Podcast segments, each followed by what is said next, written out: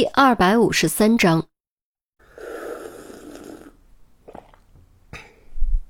不过我也不是没管过，上次老丁不知怎么回事，喝醉以后又打了杨慧，我正好碰到了杨慧的弟弟，就把这件事告诉了他，希望他去劝劝老丁，这样也算变通，你说是吧？老王居然主动将于西想问的这件事交代了出来。算是吧。据你了解，丁正元和杨涛的关系怎么样？于西不想继续纠结管不管的问题。怎么，你们怀疑杨涛？不可能吧？他和老丁家走得挺近，怎么会杀老丁呢？不可能，不可。老王说着说着，突然住口，眼中露出犹疑之色。想到什么了吗？于西敏锐察觉到老王的眼神变化。直觉告诉他，老王接下来可能会说出非常关键的线索。果然，老王啧着嘴，犹豫了一会儿，才说：“我也不知道，我，我只记得我跟他说的那一天，他有那么一瞬间杀气腾腾的，哎呀，吓得我都一哆嗦，但转眼就没了，我还以为自己眼花了呢。杀气。”于西立刻警觉，如果真如老王所言，那一刻杨涛极有可能真的动了杀机。再加上杨涛具有作案条件，其嫌疑进一步激增。哎，一定是我眼花了。杨涛就指着丁正元照顾他姐姐呢，咋会下毒手呢？哎，不可能，不可能！不等于西说什么，老王连忙自我否定。在这个世界上，哪有什么是不可能的？自从做刑警以来，于西已经越来越怀疑所谓的不可能。凡是和人性、人心扯上关系，就什么都有可能。他又仔细询问了有关丁正元的其他信息。于西见天色已经不早，便起身告辞。老王将于西和钟离送到门口，叹了口气，叮嘱着：“哎，警察同志啊。”你们可一定要尽快抓到凶手，老丁活得不容易，不能让他死不瞑目啊！放心，我们会的。于西郑重颔首，转身离开单元楼，回到车里，并没有立刻发动车子，而是坐在那里思考。通过和隔壁老王的交流，杨涛的嫌疑再次增加，再加上杨涛接受询问时的抗拒表现。现在在他心中已经是头号嫌疑人，当然杨慧也不能排除，毕竟暂时只有杨涛和杨慧两个嫌疑人，而且无论作案动机还是作案条件，杨慧都具备。那么凶手究竟是谁呢？是备受家暴的杨慧，还是心疼姐姐的杨涛，亦或是其他什么人？唉，于西越想越觉得头疼。没想到，看似简单的案子竟然会如此麻烦。便在这时，钟离的声音从身后响起：“也许我们一开始方向就错了。”于西正在沉思，背后有声音，当时吓得一哆嗦，心脏砰砰狂跳，瞪了钟离一眼：“你怎么还在？”钟离闻言，一脸无语的表情看着于西：“我不在这儿还能在哪？大冷天的有车不坐，跑去打的？”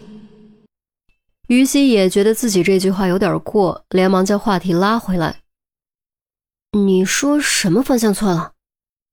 我们受到太多旧案的影响，先入为主，以为丁正元的死和家暴有关，属于家庭报复。可如果其实无关呢？如果他是因为别的什么原因而被杀的呢？比如，比如利益纠纷或者私人恩怨？嗯，其实都是有可能的。我们不应该只盯着杨慧和杨涛，还应该扩大范围。深入彻查丁正元的社会关系，理是这么个理，可我还是觉得家庭报复的可能性更大。毕竟不是谁都有条件往丁正元的贴身衣物上下毒，而且我还是觉得杨涛的疑点很大。当时你在监控室也看到了，我拿出毒鼠强，他立刻产生抵触、抗拒的情绪，这显然很不正常。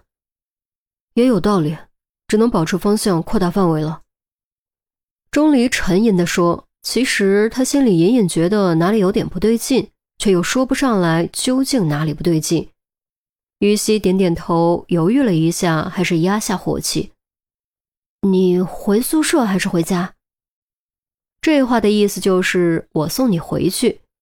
钟离同样犹豫了一下，微微撇过头看向窗外：“宿舍吧。”他实在不想回家。自从严心爱的案子之后，虽然安琪儿一直在悉心照顾严威，但家里的气氛一直都是阴郁凝重的。他实在不想面对严威，或者说是无法面对严威，因为他明知道真相，却只能眼睁睁看着严威在思念和担忧中挣扎，这对他而言简直就是地狱般的折磨。于西对钟离很了解，从钟离的语气变化和小动作，就能大致推断出原因。他没有多说什么，发动引擎朝医学院驶去。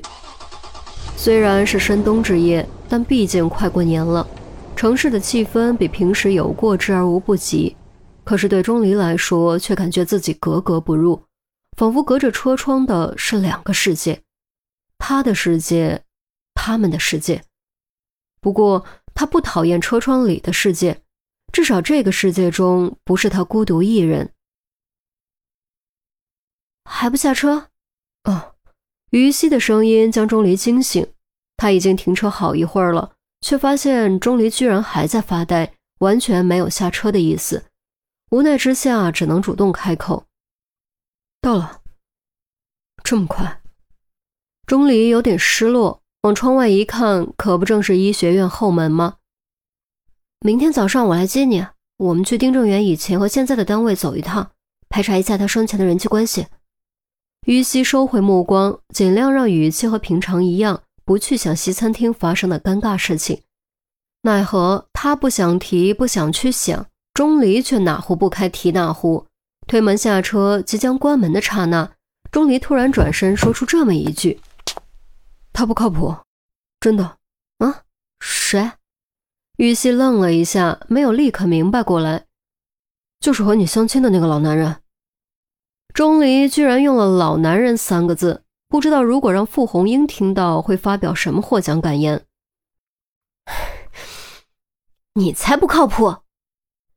于西当时气得差点背过气去，心中的火气全都被挑了起来，趴过来狠狠拽上车门，猛踩油门，狂飙而去，只留下钟离兀自矗立在寒风之中。钟离望着渐渐模糊的车灯，喃喃自语：“我说的是真的，我说的是真的。”可惜，谁又能听到他的话呢？谁又会相信他的话呢？